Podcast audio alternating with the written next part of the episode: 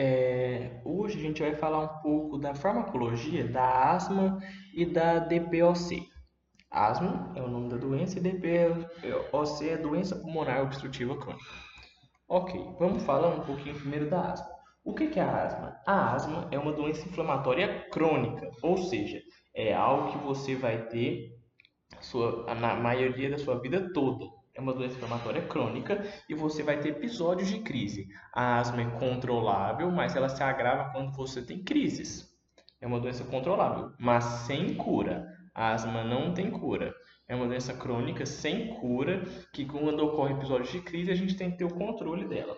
Então, beleza. A asma é uma doença inflamatória crônica de vias aéreas que envolve a participação de diversas células e componentes do corpo. É, tais células, principalmente, vão ter a questão da produção do muco, das questões da inflamação do tecido do, do parênquima da, do pulmão, dos brônquios, dos tecidos pulmonares. Ok.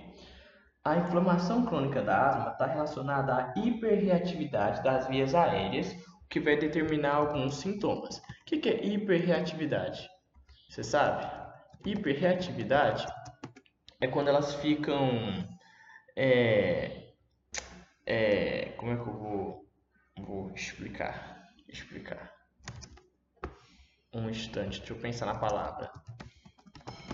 Hiperreatividade é. A hiperreatividade é o excesso de atividade que se manifesta de várias formas. É a questão da asma. Você vai ter uma hiperreatividade que vai produzir muito muco. Essa é uma, uma questão da hiperreatividade. Vai ter uma vasoconstrição tão grande, tão grande, que vai ter uma hiperreatividade da constrição dos brônquios. Dos brônquios. Entende? Os episódios é, é, relacionados à obstrução é, são episódios relacionados à obstrução variável das vias aéreas. Então, os episódios de asma são relacionados à obstrução das vias aéreas, sendo que são os episódios reversíveis, espontâneos e com tratamento. Ok? Então, isso é a definição de asma. Agora, vamos para a definição de DPOC. O que é DPOC? DPOC é a doença pulmonar obstrutiva crônica, é, do, é uma doença tratável e prevenível. Você vai conseguir tratar ela, é prevenível. O componente pulmonar vai caracterizar pela sua limitação do fluxo aéreo. Você vai conseguir, como vai ter uma obstrução dos seus brônquios por meio de fuligem, Lembrar que a, a, asma é mais uma questão infecciosa. Ela tem um agente infeccioso. A, a DPOC está correlacionada com fatores externos, por exemplo, fumaça de cigarro, fuma, lenha, é, carvão, é, fuligem de, de fogão de lenha. Quem mexe muito com, com aquele negócio lá de, de tem muita fuligem, que tem muita coisa que muitas micropartículas está relacionado com problemas da DPOC.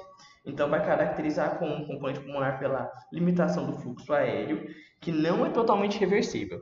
Isso não é totalmente reversível porque a área dos brônquios vão começar a sofrer obstrução, mas não é uma obstrução por muco. Muitas vezes a obstrução são por essas micropartículas que eu falei de, de coisas externas, como da poeira, do cigarro, do, do carvão de, do forno de lenha. E aí é o seu brônquio vai começar a ter um acúmulo de fibroblastos. Esses fibroblastos vão começar a fechar a área do brônquio. Do brônquio. Aí quando fechar essa área, vai passar menos menos oxigênio, então vai ter menos hematose, o que vai levar a um problema. A limitação do fluxo aéreo é usualmente é, progressiva, ela vai aumentando aos poucos, já que é um problema que vai, é um problema crônico e associada uma resposta anormal do pulmão a partículas de gases tóxicos. Ou seja, você já vai ter esse problema. Aí quando tem alguma, quando você pega algum um ambiente que você tem maior propensão a desenvolver DPOC, vai ter a obstrução do, do brônquio pelos fibroblastos que vão estar acumulados na, na, no lumen bronquial, além do acúmulo de muco, entre outras coisas. Ok, então vamos ter que lembrar que as causas da DPOC e da asma são diferentes, já que a, a, a asma é uma doença crônica, você vai ter muitas vezes você nasce com ela, depois é uma doença que você vai, ao longo do tempo que você vai fumando, você vai tendo. A asma tem, caso, tem casos, de, é, casos de crise. Ela tem células inflamatórias diferentes esses, entre esses dois. São é, mediadores químicos diferentes, consequências inflamatórias diferentes e respostas terapêuticas diferentes entre eles. Ok. A asma, a gente vai ter um agente sensibilizante enquanto na, na DPOC a gente vai ter um agente nocivo. Asma, um agente sensibilizante, na DPOC, um agente nocivo. Na asma, a gente vai ter, vai encontrar uma produção de linfócitos T, CD4, que é o CD4 helper, que é o mais eosinófilos. Então, na asma, a gente vai ter os linfócitos T, CD4, a presença de linfócitos T, CD4, mais os eosinófilos. Lembra que o eosinófilo está relacionado muito à resposta inflamatória. Enquanto na, na DPOC, a gente vai ter um linfócitos T, CD8, que é o citotóxicos, que é o de ataque em si, macrófagos e neutrófilos. Então dá para perceber que na DPLC tem um acúmulo de mais células de defesa ativa, enquanto na, na, na asma tem células de defesa teoricamente menos ativas do que na DPLC, já que na DPLC a gente vai estar falando de linfócitos CD8, que é o citotóxico de macrófago, neutrófilo. Aí a gente tem que lembrar também que na asma é uma doença completamente irreversível, no caso de crise, enquanto na DPLC é uma doença completamente irreversível. Então, se a gente chegar no paciente os dois com, com saturação de oxigênio baixa. Se a gente der, os dois saturando 80% de oxigênio. Se a gente der oxigênio 4 litros por minuto para cada um, o paciente asmático vai, teoricamente, ele teria uma melhora muito grande na sua, na sua saturação de oxigênio. Já que você não vai ter um problema de. Você vai ter só.